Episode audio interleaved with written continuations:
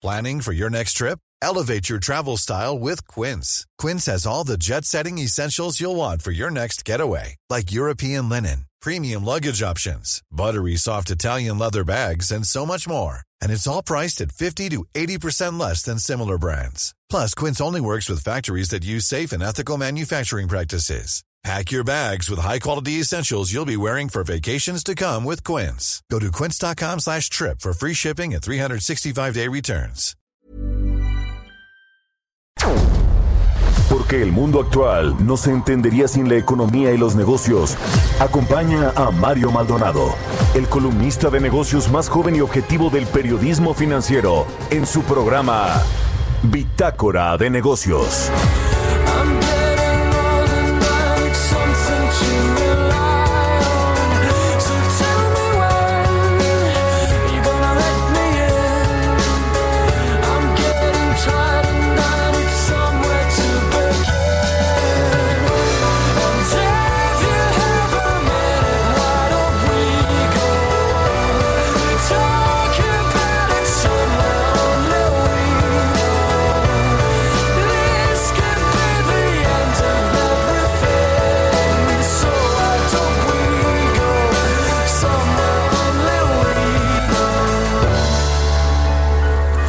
¿Qué tal? ¿Cómo están? Muy buenos días. Bienvenidos a Bitácora de Negocios. Yo soy Mario Maldonado y me da muchísimo gusto saludarlos en este martes 8 de septiembre del 2020.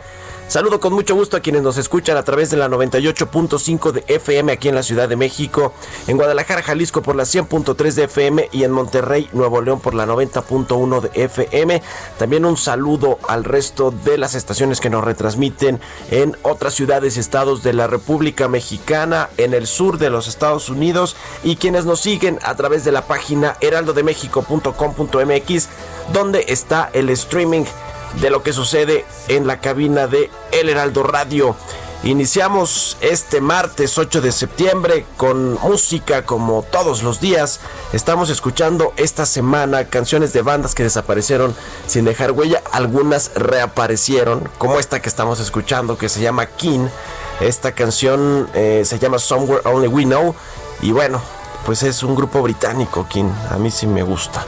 Y ya, eh, platicaba eso con Jesús Espinosa, con nuestro productor. Bueno, pues vamos a entrarle a la información. Hablaremos con Roberto Aguilar como todos los días tempranito aquí en Bitácora de Negocios sobre los temas financieros más relevantes, el futuro de las bolsas en Estados Unidos a la baja, los futuros de las bolsas en Estados Unidos a la baja, se anticipa una nueva caída luego del feriado de ayer por el Día del Trabajo. En eh, Estados Unidos también pretende Donald Trump desvincular la economía de la economía china. Esa es ese es el ofrecimiento, ese es el objetivo más bien del todavía presidente de los Estados Unidos que busca reelegirse en noviembre.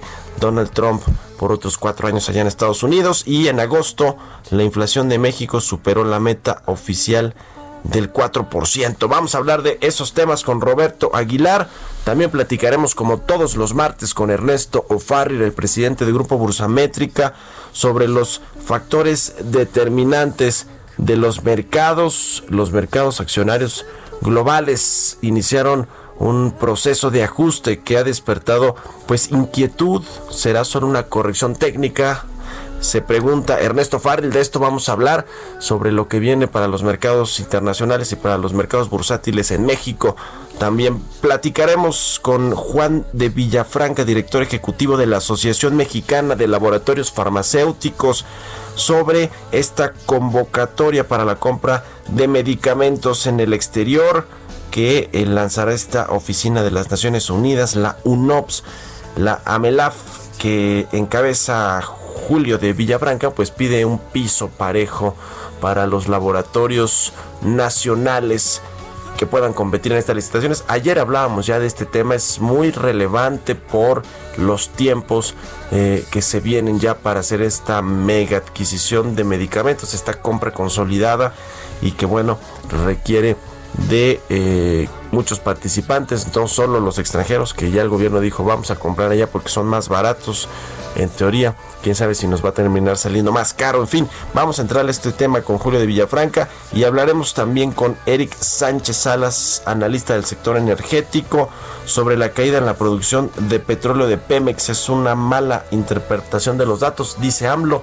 Vamos a platicar de estos eh, datos de producción petrolera, que por cierto es importante este asunto en, medio de la eh, coyuntura que tenemos ahora del paquete económico del próximo año, es decir, la proyección de ingresos vía la venta del petróleo, cómo va a venir en el paquete económico del próximo año en la ley de ingresos y bueno, pues todo lo que tiene que ver con el presupuesto, los impuestos y estos criterios generales de política económica, que es, qué es lo que espera Hacienda para la economía mexicana y sus principales indicadores. Vamos a entrarle a todos estos temas hoy aquí en Bitácora de Negocios. Quédese con nosotros. Vámonos con el resumen de las noticias más importantes para arrancar este martes con Jesús Espinos.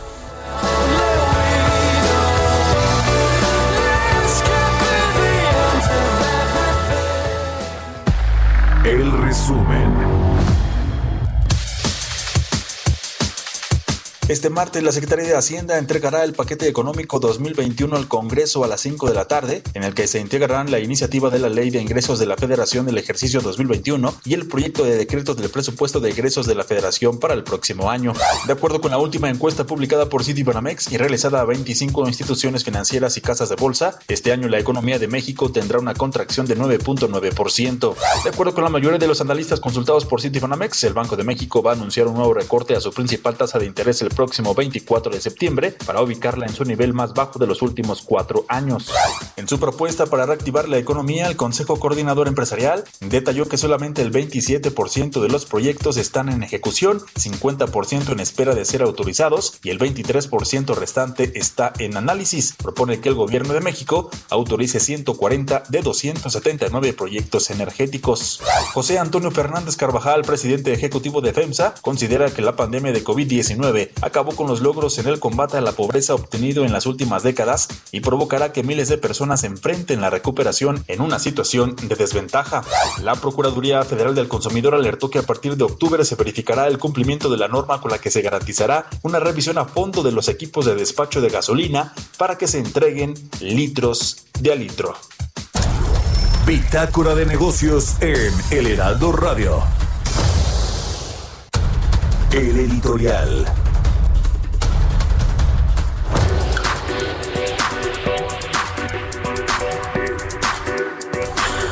Bueno, pues hoy a más tardar a las 5 de la tarde, o más bien a las 5 de la tarde, el secretario de Hacienda Arturo Herrera va a entregar el paquete económico del próximo año. Eh, pues es la propuesta del gobierno federal de cómo va a venir el presupuesto, que ya nos dijo Arturo Herrera, va a ser menor al de el 2019 y al de este 2020 con todos los recortes que se hicieron, los ajustes que se hicieron a este presupuesto de este año.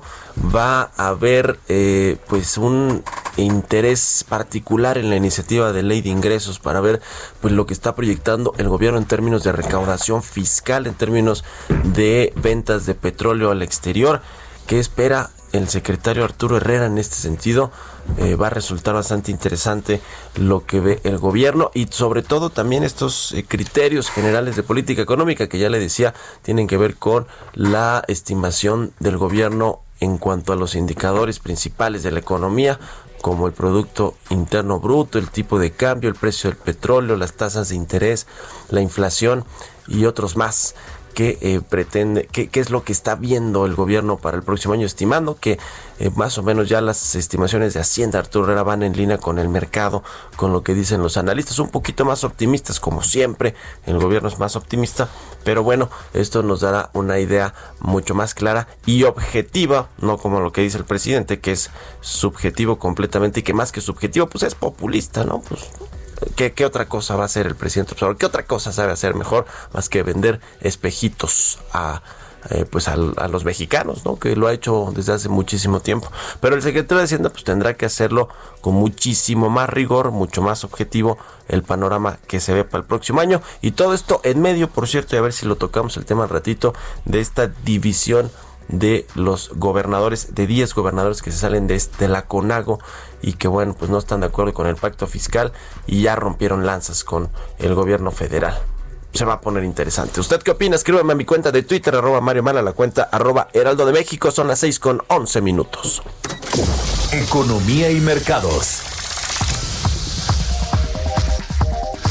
Roberto Aguilar ya está en la cabina de El Heraldo Radio. ¿Cómo estás, mi querido Robert? Buenos días. ¿Qué tal, Mario? Muy buenos días. Eh, pues fíjate que hoy mucha información, como todos los días, pero bueno, vamos a empezar justamente con el tema de los mercados bursátiles que las acciones mundiales pues parecen estabilizarse debido a que persisten todavía dudas sobre una recuperación de las acciones tecnológicas después de la caída de la semana pasada, mientras que el dólar se estabilizó en espera de las señales de política monetaria del Banco Central Europeo que van a hacer esta semana, que podrían debilitar al euro y con ello pues obviamente eh, beneficiar a la moneda estadounidense.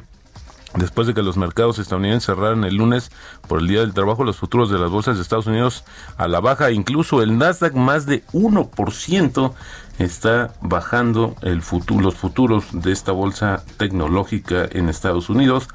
Y bueno, ayer comentamos acerca del Brexit, pero hoy eh, también más información al respecto. Es que Reino Unido comenzó una nueva ronda de conversaciones comerciales para el Brexit, advirtiendo a la Unión Europea que estaba acelerando los preparativos para dejar el bloque sin un acuerdo, mientras las dos partes se pelean por las reglas que regirán el comercio de casi un trillón de dólares entre ambas partes. Reino Unido abandonó la Unión Europea el 31 de enero, pero las conversaciones sobre las nuevas condiciones comerciales no han avanzado mucho hasta ahora, mientras que el reloj se, ve, se va acercando a la fecha límite de octubre para un nuevo acuerdo y al final del periodo de transición que concluye pues justamente en diciembre.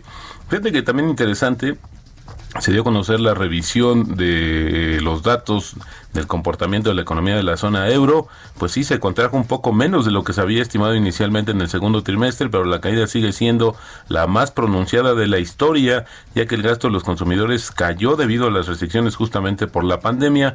El Producto Interno Bruto cayó 11.8% con respecto al trimestre anterior y 14.7% de manera eh, interanual. Perdóname, estas lecturas se comparan con las estimaciones iniciales de 12.1% y 15% respectivamente anunciadas a finales de junio. Bueno, el ajuste fue leve, pero sin embargo, pues como te decía, la tendencia negativa. Ayer el presidente Donald Trump dijo o planteó la idea de separar las economías de Estados Unidos y China al sugerir que su país no perdería dinero si deja de hacer negocios con el gigante asiático. Cuando mencionas la palabra desvincular en referencia a la relación comercial entre los países, es una palabra interesante. Esto lo dijo el primer mandatario en una rueda de prensa en la Casa Blanca. Perderemos miles de millones de dólares y si no hiciéramos negocios con ellos, no perderíamos miles de millones de dólares. Se llama desvinculación, así que empezarán a pensar en ella. Esto fue lo que dijo justamente el presidente. Una amenaza más sobre el tema de las desgastadas relaciones entre Estados Unidos y China. Fíjate que también un dato interesante es que la Organización Mundial de la Salud está trabajando con China en los requisitos para la aprobación internacional de cualquier vacuna para el COVID-19 que provenga justamente de este país asiático. La oficina de la OMS en China y la sede de la OMS han estado trabajando con la autoridad reguladora en China. Esto lo dijo ayer justamente un alto ejecutivo del organismo. Estamos en contacto directo, hemos estado compartiendo información y los requisitos para la aprobación internacional de la vacuna. Y justamente el domingo, Mario, fíjate que el director ejecutivo de Sinovac Biotech esta compañía de las chinas que lleva a, pues una eh, también una acelerada serie de pruebas para este esta vacuna dijo que aproximadamente el 90% de sus empleados y sus familias ya han probado la vacuna experimental que ha desarrollado bajo el programa de uso de emergencia del país. Me pregunto si ha de haber, si ha haber sido una manera, una convocatoria libre, ¿no? O que te hayan dicho, te, vacunas y te pagamos, no sé, la verdad es que sí es interesante este tema. Y bueno, fíjate que otro dato interesante es que esta empresa TIM, Telefónica Brasil y América Móvil, claro, consiguieron el derecho de igualar cualquier otra oferta más alta por los activos móviles de la operadora brasileña OI, que está, bueno, desde hace meses en quiebra. Así es que esto es interesante porque esta, este acuerdo se conoce como Stalking Horse eh, y actúa como una oferta inicial que otros oferentes interesados deban superar si planean comprar los activos. Así es que, pues prácticamente están asegurando que se van a hacer del control de estos activos en Brasil, estas tres compañías. Y fíjate que la inflación interanual de México, mañana se va a dar a conocer el dato, Mario, pero fíjate que hay eh, muchas estimaciones adelantadas de que en agosto se habría ubicado por encima de la meta del Banco de México es decir, más de 4%, principalmente el incremento en los precios de mercancías y algunos productos agropecuarios. Esto de acuerdo con un sondeo de la agencia Reuters que publicó justamente el día de ayer. La mediana de las proyecciones de 16 especialistas pues anticipa una tasa del 4.02% para el índice, general de precios comparado con el 3.62 registrado hasta julio. De confirmarse esta proyección sería la cifra más alta de la inflación en México desde mayo de 2019 y es importante bueno, pues, la correlación que existe con la política monetaria y el futuro del incremento o no, perdón, de la baja o no de las tasas de referencia en México. Y el tipo de cambio, Mario, cotizando en estos momentos en 21.76. Así es como está cotizando en estos momentos. Eh, tenemos una depreciación acumulada en el año de 15% y ya disminuyó también la ganancia que se había acumulado en este mes. Ahora solamente es de 0.5%. Y así los remanentes del Banco de México, ¿no? Que Exactamente. el, as bajo la manga del gobierno federal. Había que verlo porque sí, justamente es una, como lo platicamos la vez pasada, pues una, una estimación muy cercana es justamente cuando eh, vemos el nivel de las reservas internacionales y le aplicamos pues básicamente esta depreciación del 15% en lo que va del año y ahí obtendríamos un recurso pues para más o menos el estimado que podría recibir el Banco eh, Central a través de los remanentes y que luego está obligado a pasar al gobierno federal, lo cual, pues habría que decirlo, está etiquetado para el pago de eh, deuda, no para algún capricho que pudiera darse en el camino. Fíjate que hoy venía mirando los periódicos y en alguno de ellos, ahora no me recuerdo cuál, decía que para el 2024 México va a tener una deuda del 70% del Producto Interno Bruto.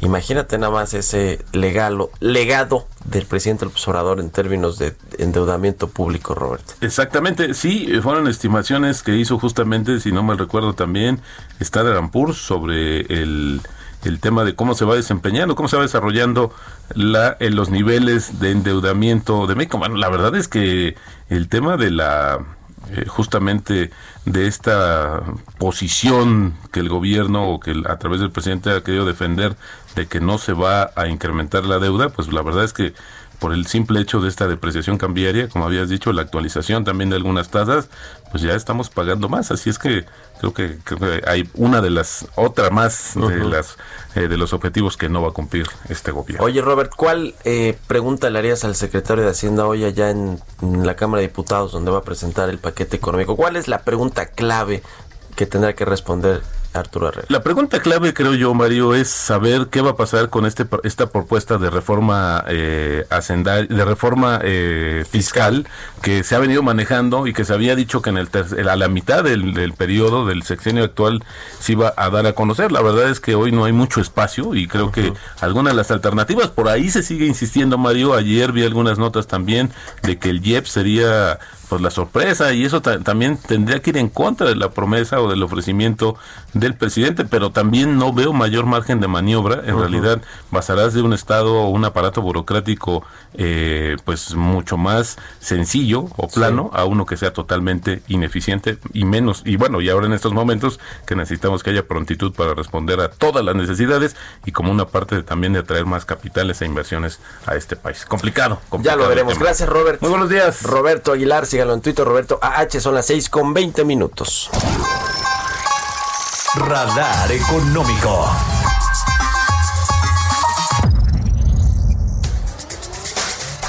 Está en la línea telefónica como todos los martes Ernesto Ofarri, el presidente del Grupo Brusamétrica. Ernesto, ¿cómo estás? Buenos días, arráncate. Muy buenos días.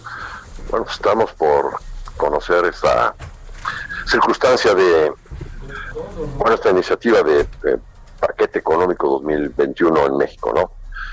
En nuestra expectativa es probable que se ponga una cifra de crecimiento económico para Estados Unidos de alrededor del 5%, es probable que para México eh, se estime una recuperación del 3, 3,5%. En términos de inflación, pues normalmente se pone un 3%. En cuanto a eh, pronóstico de, precio del petróleo, pensamos que se va a usar 40 dólares. Y con una plataforma de producción de Pemex de 1.7, 1.8 millones de barriles diarios. Sí. Eh, y todo esto al final de cuentas, ¿qué es lo que va a hacer? Pues ahorita comentaban ustedes de, de los impuestos especiales. Nosotros pensamos también hace unos días que pues iba a haber incrementos fuertes que por ahí ya se andaban escuchando en el IEPS a refrescos, a golosinas, a cigarros, alcoholes, licores, eh, a internet, al comercio electrónico, en fin, y pues parece que el subsecretario Giorgio los comentó que pues no hay nada de eso, eh, incluso eh, pues en el, en el Congreso desecharon algunas de esas iniciativas y pues parece que no hay esos incrementos en impuestos especiales y, más bien la, el pronunciamiento del secretario de Hacienda fue vamos a tener el presupuesto más austero, probablemente un, presupuesto de 3 o 4% abajo de lo que se presupuestó para este año. Eh, bueno, pues es eh, fuertísimo lo que implica esto, ¿no? Porque hay que recordar que ya, ya hubo reducciones en el gasto, pues eh, pues hasta exageradas, ¿no? Sí, sí, sí, eh, En el que, pues digo, se le bajó impuestos a los funcionarios públicos, se corrió muchísimos, eh, se han desaparecido muchísimas dependencias, ahora viene una desaparición de 10 subsecretarías más, eh, muchas entidades gubernamentales también han, han desaparecido, van a desaparecer más. Eh, y, en todo eso pues incluso pues llega a poner en duda la operatividad del Estado. Eh, pues ya vimos en el pasado también crisis de, en el abastecimiento de medicinas. Eh, bueno, pues todo esto al final de cuentas es eh, una política fiscal exageradamente austera que en lugar de ayudar a que la economía pueda salir adelante, más bien lo que puede provocar es pues, ante, ante ausencia del, gasto del gobierno o ante una contracción del gasto del gobierno, pues que la demanda en general pues, baje. Es, es como tener en un barco un motor en reversa. eso, es, eso es lo que implica esta política exagerada de, austeridad. ¿Cuál es el crecimiento que va a, que ves que va a mandar Hacienda para el próximo año, el rebote de la economía? Para México, entre el 3 al 3 y medio es lo que creo que, se va a, poner el presupuesto. Los analistas del sector privado están pensando en un 3 y medio. si la caída es 10% este año, para recuperar el mismo nivel que tenías antes de este año, pues necesitarías que sea el 20. ¿No? Sí, sí, Entonces, una recuperación del 3% es una recuperación muy pues, limitada. Un rebote, un rebote pues técnico prácticamente ¿no? de la economía. Estadística, porque la base es muy baja, pero en realidad no estás recuperando ni siquiera dos tercios ¿no? de lo que te caíste. Sí, sí, Nos vamos a echar así todo el sexenio, yo creo, con la recuperación. En fin, gracias, como siempre, querido Ernesto Farril, presidente del Grupo Brusamétrica. Vamos a hacer una pausa y ya volvemos.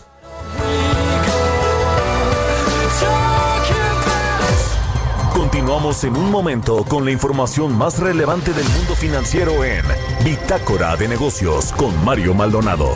Regresamos. Estamos de vuelta en Bitácora de Negocios con Mario Maldonado. Entrevista.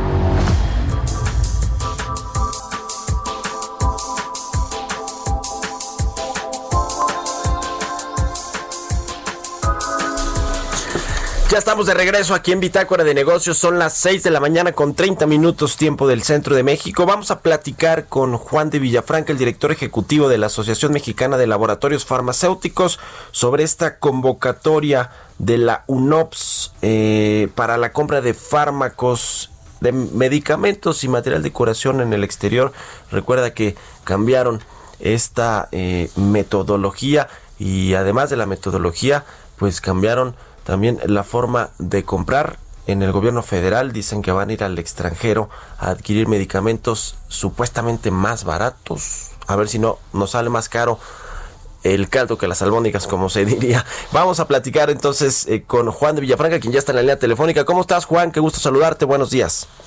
Mario, ¿qué tal? Muy buenos días. Qué gusto eh, estar con ustedes.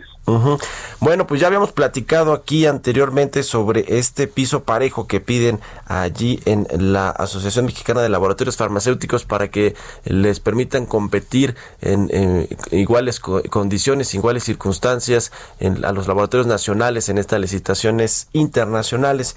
Eh, ¿Qué avances han habido? ¿Han tenido interlocución con el gobierno? Con la oficialía mayor o con más que con la oficialía mayor, pues con la UNOPS que está encargada de hacer esta licitación. ¿Qué, qué nos puedes contar al respecto de las novedades, Juan? Bueno, mira, con UNOPS, a UNOPS se le mandó una carta a la directora ejecutiva, a la señora Teramo, que ella está en Dinamarca, pidiéndole que queríamos nosotros pues platicar con ellos, ¿no? Para poder pues este participar y este y, ver un poco cómo viene el tema de la licitación. Nos dijeron que en su oportunidad este nos van a convocar.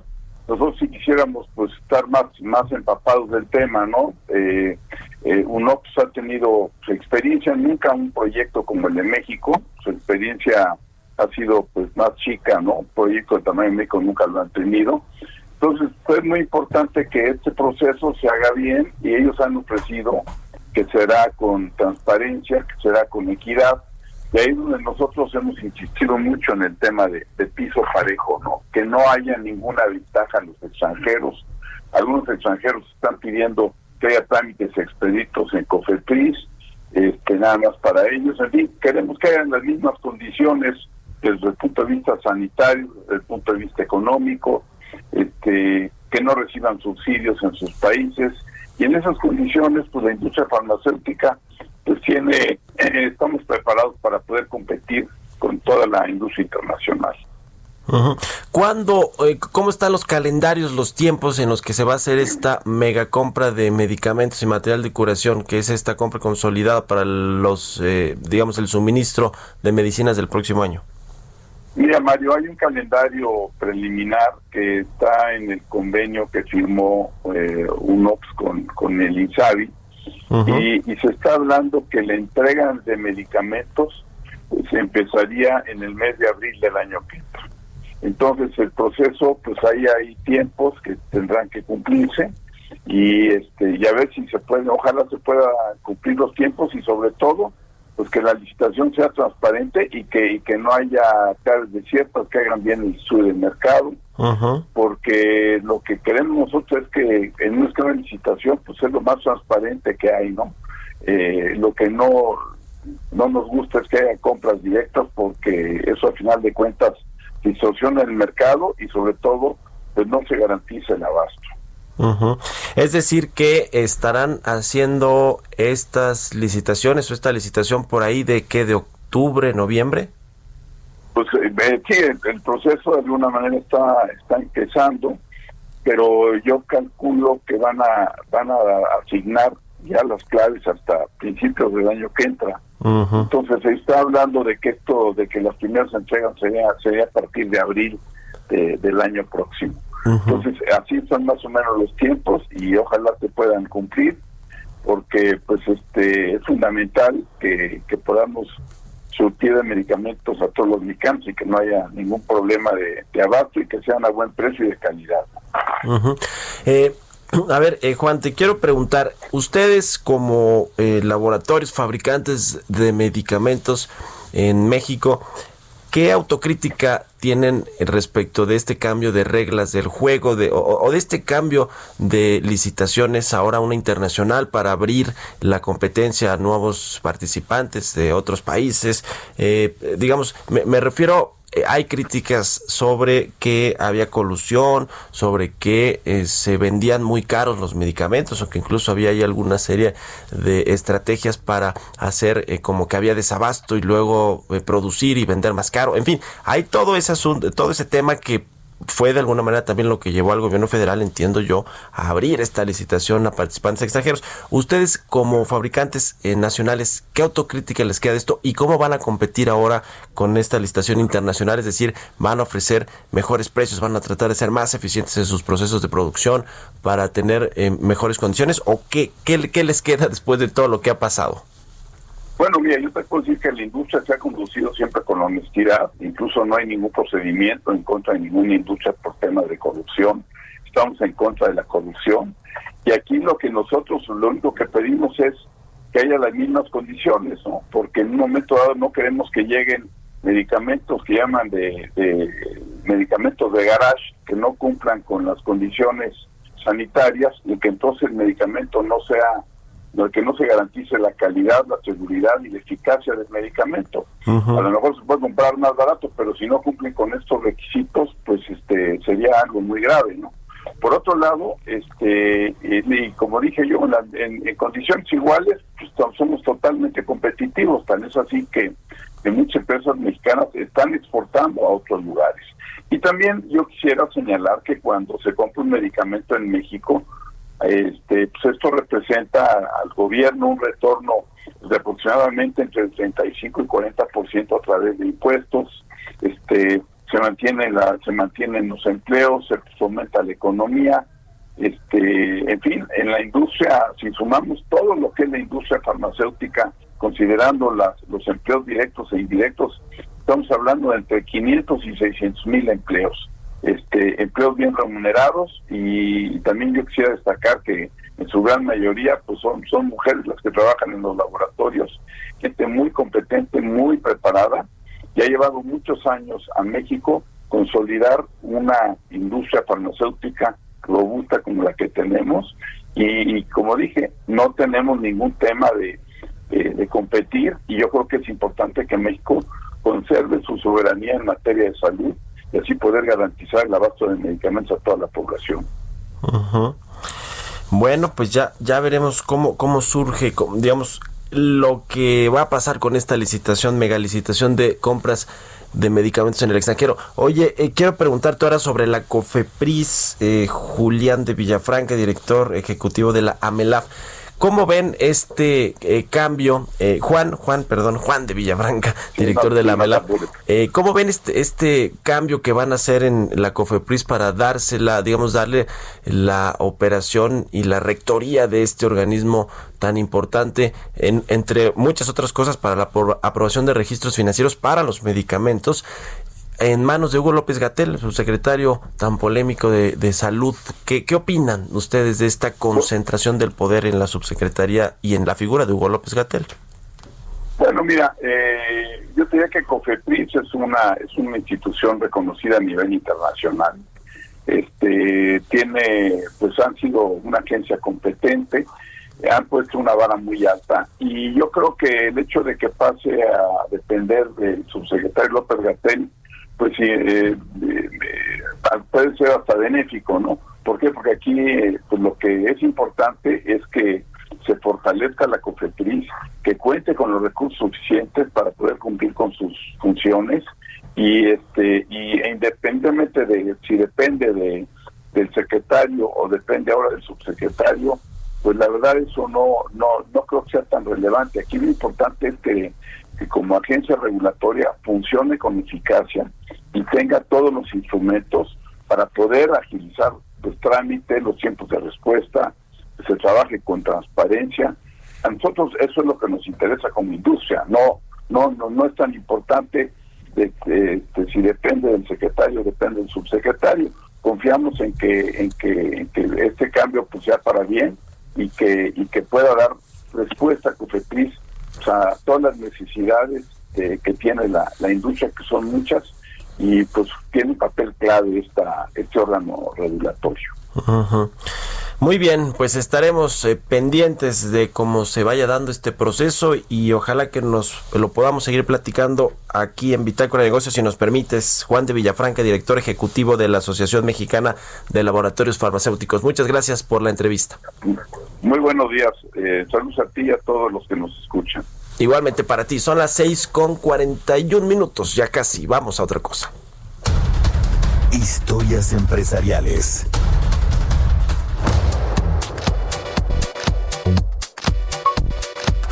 Bueno, pues cambiando de tema a los asuntos más tecnológicos y de innovación, fíjese que las acciones de Etsy, que es una empresa fabricante de coches eléctricos, que despojó a Tesla de un, lugar precisamente en el Standard Poor's 500, subieron las acciones de Etsy 60% en 2020. Este fabricante eh, de coches importante que ya le decía pues eh, dejó a Tesla fuera de este índice bursátil tan relevante en los Estados Unidos, el S&P 500.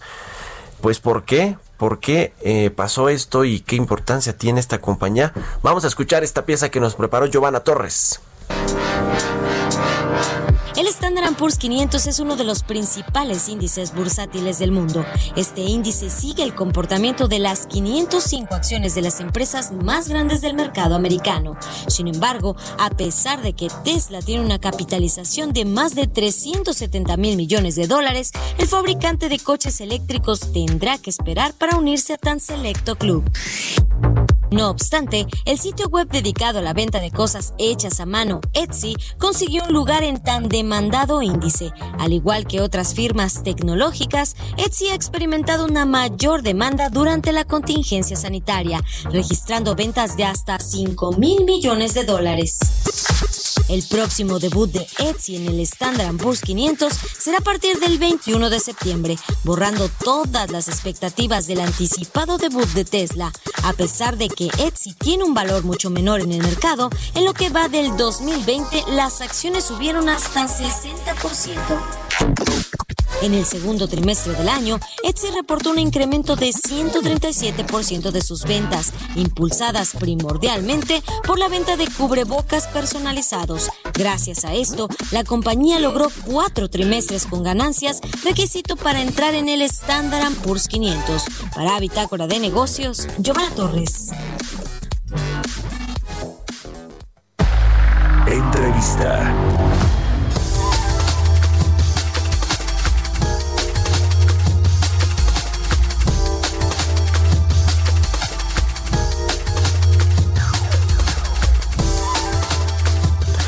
Bueno, pues ahora vamos a cambiar de tema, un giro hacia el sector energético tan importante pues para la economía nacional, pero para la política de gobierno del presidente López Obrador también.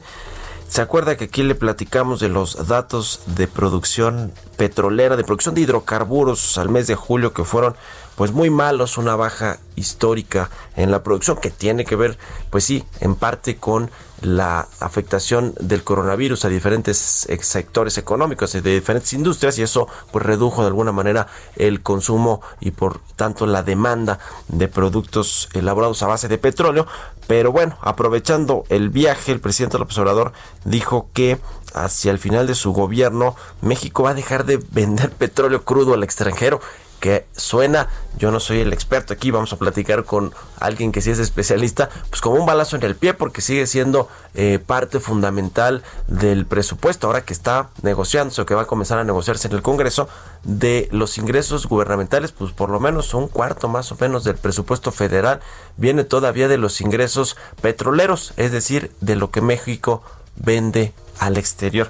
En fin, vamos a abordar este tema y me da mucho gusto saludar como siempre a Eric Sánchez Salas, analista del sector energético y de la consultora IHS Market. ¿Cómo estás, Eric? Qué gusto saludarte. Hola, ¿qué tal? Buenos días, Mario. Gusto estar de nuevo contigo y con tu audiencia. Pues, ¿cómo ves este asunto, los dichos del presidente López Obrador con respecto a la venta de petróleo al exterior?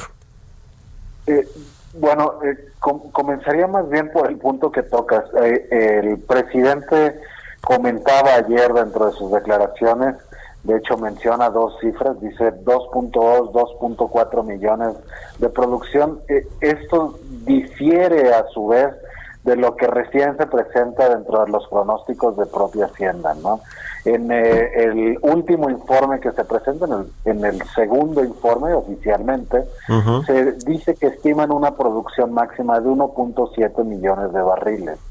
Esto, a pesar de ser incluso optimista hacia el final del de, sexenio, eh, eh, pues es más realista que hablar de 2.4 millones este, de barriles diarios, ¿no? Estos 2.4 millones de barriles tienen su origen en lo que ellos ah, han estado proyectando alrededor de decir que se procesaría la totalidad del crudo, pero esto presenta además otros retos que, que no son menores, ¿no? Si tú estableces que vas a procesar la totalidad del crudo para tener el 100% de la demanda de gasolina cubierta, 2.4 millones hace sentido porque te deja un margen de aprovechamiento, es decir, que tú por cada barril eh, obtengas 40% de gasolina, estaríamos cerca de los alrededor de 900 mil barriles diarios que se consumen de gasolina. Sin embargo, esto requeriría o nos, no, nos eh, estaría hablando que las refinerías estuvieran al 100% de capacidad operativa, es decir, capacidad de funcionar al 100% y capacidad de utilización, es decir, capacidad de poder ser usadas por encima del 90%. Cuando esto no es así, ¿no? Tenemos una capacidad operativa promedio inferior al 30% y una capacidad de utilización por debajo del 20% no ha habido presupuesto y no ha habido inversión que genere mejoras en el desempeño de las refinerías, entonces esto, eh, eh, pues si regresamos al punto de la realidad, México no va a producir 2.4 millones de barriles y tenemos eh, infraestructura para procesar ese volumen de, de petróleo crudo, ¿no? Además, crudo pesado, ¿no? En su mayoría. Entonces, ese 2.4 eh, de millones de barriles de producción diaria está enterrado ese pronóstico. Es imposible casi que pase lo que pase, que se logre, ¿verdad? O sea, que el presidente del observador ya debería pues ir cambiando un poquito el discurso en ese sentido. O sea, no es posible por ningún motivo, Eric. Pues más bien, digo, yo yo me detendría en decir que si lo que se acaba de presentar en el informe es 1.7 y esto de todas maneras se ve bastante retador, hay que poner los pies en la tierra, ¿no? La producción actualmente está en 1.5 y algo, aunque esto en los meses de agosto y julio pudo verse afectado por unos trabajos que había de mantenimiento en la zona de Kumalopsat, y pudiéramos ver una ligera uh, un ligero pico, o sea, que se incremente. No podemos esperar nada más entre eh, nada que supere 50, 80 mil barriles eh, eh, para los siguientes meses y esto seguramente volverá a caer porque la declinación de estos campos es ya algo que no se puede detener. Pero Mario, si tienes oportunidad, a mí me gustaría señalarte que las declaraciones de ayer esto no fue eh, lo más avesado, lo más riesgoso. El tema más avesado fue el de las reservas. A ver, a ver, cuéntanos. Cuando, cuando el presidente menciona que se iba a hacer una explotación moderada de los hidrocarburos, eh, este, y él menciona que se iban a dejar hidrocarburos para futuras generaciones, eso es un riesgo financiero mayor las reservas no explotadas o no monetizadas se tienen que eliminar de los números de las petroleras. Un ejemplo claro es el de eh, lo que se ha manejado como un veto legal a la estimulación hidráulica, al fracking. Si se hiciera un veto legal al fracking, se tendrían que borrar de los libros o del portafolio de reservas de petróleos mexicanos algo así como el 30% de las reservas totales, porque por ley no se pueden explotar. Entonces tú no puedes utilizar, eh, hay que entenderlo, las reservas son tu garantía financiera. Tú no puedes utilizar para apalancarte algo que no puedes explotar, ¿no? Ese es el punto más riesgoso de lo que se mencionaba ayer en la, en la declaración, incluso más allá de la producción, que no pasaría de correcciones de la meta de producción, el hablar de las reservas, mantenerlas, no, las reservas no se pueden mantener, se explotan o se eliminan. Pues sí, el presidente hablaba incluso de no sobreexplotar las, eh, eh, eh, digamos, el, petróleo, decía, porque se va a cuidar para las generaciones futuras y hablaba ahí del tema de las, de las reservas, de dejar mayores reservas al final de su mandato en el 2024 de las que se registraron al momento de tomar el gobierno, pero bueno, pues como que es ahí es como un contrasentido, ¿no? Dice no sobreexplotar, pero no sobreexplotar y quiere llegar al 2.4 millones de barriles diarios, pero por otro lado tampoco quiere eh, que estas reservas de crudo que hay en diferentes eh, campos aquí en, en, en la zona eh, de México que tiene petróleos mexicanos por lo menos a su cargo que pues eh, se mantengan para las próximas generaciones. Híjole, pues que, que, que eh, eh, me da la impresión de como que no, no, no tiene a veces mucha idea el presidente López Obrador de este asunto, pero ya también le instruyó a Octavio Romero, el director de Pemex, que aclare los datos, los datos que pues chocan con los de la Secretaría de Hacienda, como dices. ¿Tú él crees que en este presupuesto o en los criterios de política económica del próximo año, cuál va a ser la producción de 1.8 para el próximo año? Ah, la, meta, vaya, la meta puede ser la que ellos elijan, ¿no? Eh, eh, que he tenido la oportunidad de, comentarlo contigo. El problema eh, es justo ese, ¿no? El establecer metas volumétricas, el decir voy a producir tanto y no, no decir voy a producir un número indeterminado, el que sea, podría ser un muy sano 1.5, incluso 1.3, pero que sea Mucho más realista, ¿no? Por producir genere rendimientos y no pérdidas, ¿no? Y otro punto importante que ahorita mencionabas, perdón, eh, Mario, es que el presidente comenta que se van a incrementar las reservas y esto no es posible si justamente se manda el dinero, los presupuestos para procesamiento o producción y se descuida la exploración. Si no tenemos nuevos descubrimientos y mayores, algo que pudiera sustituir la ah, declinación que se está teniendo en los campos de lo que antiguamente era todo el activo cantarel, no vamos a poder detener la declinación y la ah, por ende la caída de la producción. Pues qué cosa, qué cosa con petróleos mexicanos que parece ser que en lugar de enderezarse el barco, el rumbo, pues parece que va enchuecándose más o va hundiéndose cada vez más. En fin, te agradezco mucho como siempre, estimado Eric Sánchez, analista de la consultora IHS Market, que nos hayas tomado la llamada aquí en Bitácora de Negocios y muy buenos días. Muy buen día, tía, tu Mario. Gracias. Un abrazo, que estés muy bien. Bueno, son las 6.53, ya casi nos despedimos. Mario Maldonado en Bitácora de Negocios. Bueno, pues rapidísimo, eh, déjeme tocar este tema de la CONAGO eh, y los 10 gobernadores de la Alianza Federalista por México que acordaron pues dejar de participar en esta en estas reuniones de la Confederación Nacional de Gobernadores consideran que ya no cumple con la función para la que fue conformada.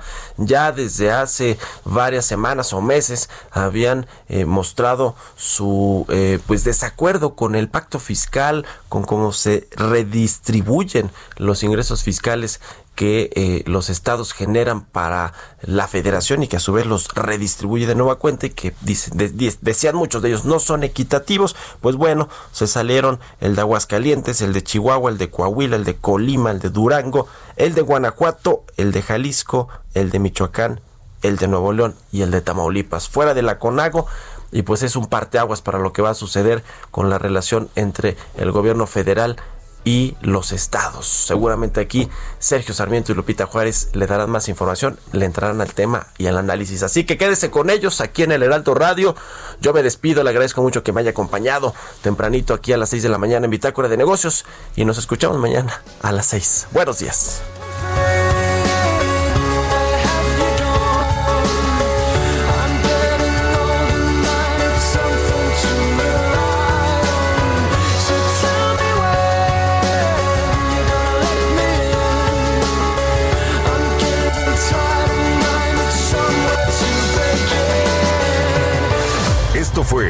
Bitácora de Negocios con Mario Maldonado, donde la H suena y ahora también se escucha. Una estación de Heraldo Media Group.